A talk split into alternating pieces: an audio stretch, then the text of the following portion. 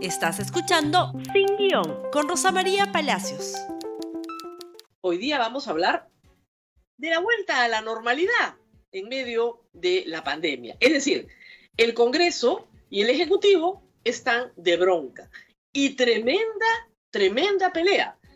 Porque esto empezó ya hace muchos días, ciertamente, pero escaló ayer en la conferencia de prensa del presidente de la República y alcanzó una nueva cumbre cuando el presidente del Congreso contestó.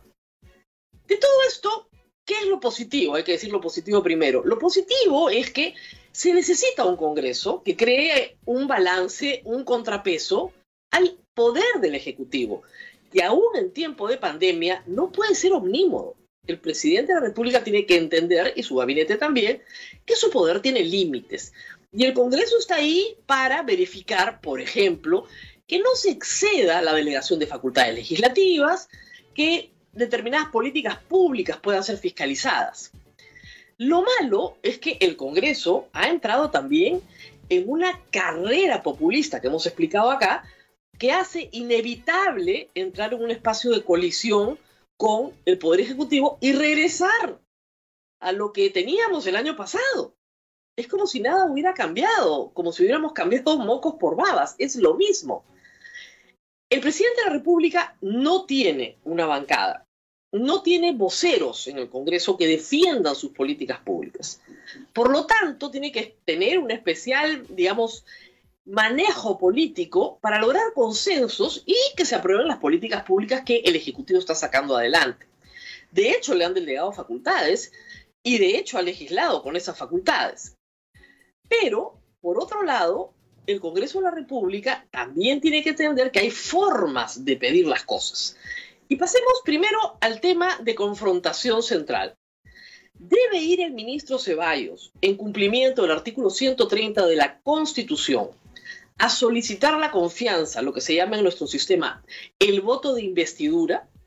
La Constitución establece en el artículo 130 que una vez que asume un presidente del Consejo de Ministros tiene 30 días para ir al Congreso y presentar su política general de gobierno y debatirla en el Congreso.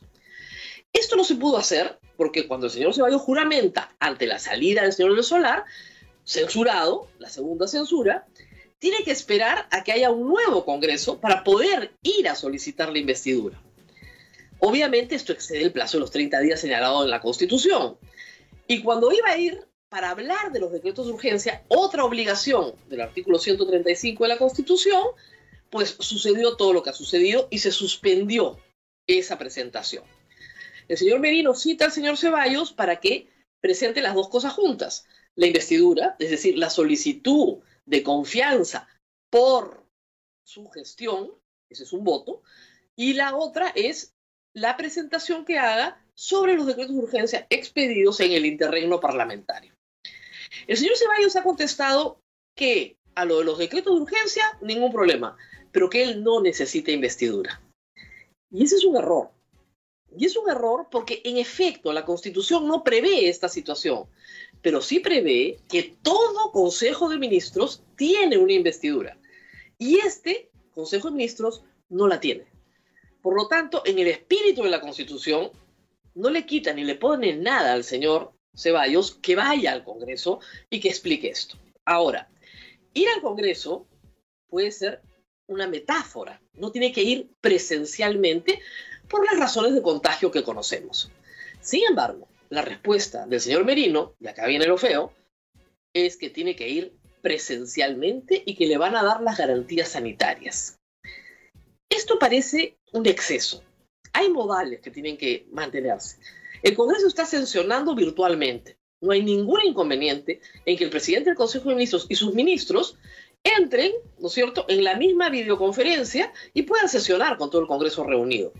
Y que luego, por supuesto, haya un debate, que es lo que se espera. Luego de que hable el primer ministro, hay un debate parlamentario y en ese debate parlamentario se discute o no ciertas cosas que el Congreso crea pertinente discutir. El señor Ceballos no quiere, y así lo ha dicho la respuesta del señor Merino es que tiene que ir si no lo van a censurar. Y también ha sido la respuesta de bancadas como Alianza por el Progreso, que sacó anoche un comunicado muy fuerte diciendo, si no viene, lo censuramos. Con lo cual, se ha escalado un espacio de confrontación. Alentado también, hay que decirlo, por el propio Congreso, por normas absolutamente populistas y demagógicas, absolutamente demagógicas. Ahora, el Ejecutivo tiene que entender que hay dos juegos electorales en marcha. Por un lado, y eso hay que recordarlo, el próximo año, hay elecciones parlamentarias y presidenciales. Estos parlamentarios no van a postular al Parlamento, pero pueden postular a la presidencia, caso de Daniel Urresti, o pueden, ¿no es cierto?, pretender que sus grupos políticos obtengan la mayor cantidad de votos posibles para que ellos puedan ser contratados en el Estado, en otras ocupaciones, hasta la campaña del 2022, donde estos congresistas sí tienen una expectativa. Quieren ser alcaldes, quieren ser gobernadores, quieren ser consejeros regionales, y por eso están lanzando toda clase de propuestas demagógicas que no tienen mayor sustento, pero que le generan una base de votos para esas elecciones próximas del 2022. Esa es la razón y el gobierno tiene que entenderlo. Pero al mismo tiempo tiene que llegar a algún espacio de consenso con el Congreso. El Congreso en este momento no tiene ningún impedimento para censurar al señor Ceballos, porque el Congreso, hay que recordarlo, no puede ser disuelto en el último año de gobierno. Y ese último año empieza el próximo 28 de julio. Por lo tanto, el Congreso puede dedicarse a censurar ministro por ministro, gabinete por gabinete, luego del 28 de julio. Y puede empezar ahora con el gabinete Ceballos.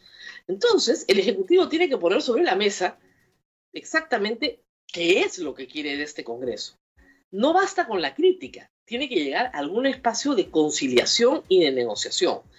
El Congreso está haciendo mal muchas cosas, es verdad, pero anoche el señor Merino se lo dijo muy claro al presidente de la República y es primera vez que una autoridad de ese nivel lo dice.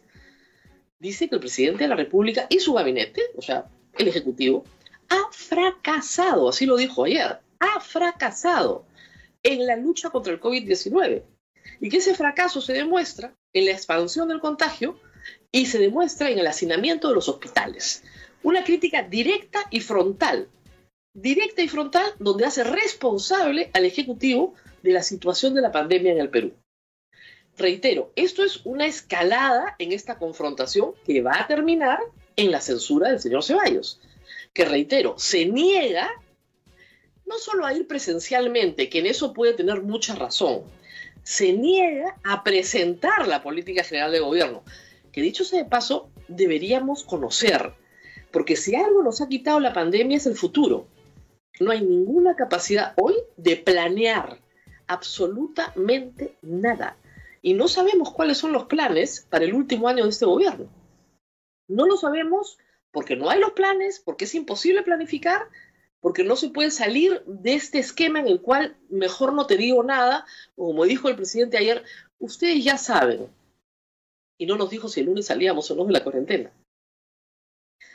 Esto se va a grabar, va a ser cada vez más difícil, créanme, y para el gobierno, para el Ejecutivo, va a ser muy, muy complicado de manejar. El Congreso no tiene nada que perder en estas circunstancias. Ustedes dirán, perderá popularidad, porque el presidente es muy popular pero parece que se la van a jugar con todo en un esquema de confrontación directa con el Ejecutivo, con un interés a largo plazo que no estamos entendiendo en este momento. Gracias por escuchar Sin Guión con Rosa María Palacios. Suscríbete para que disfrutes más contenidos.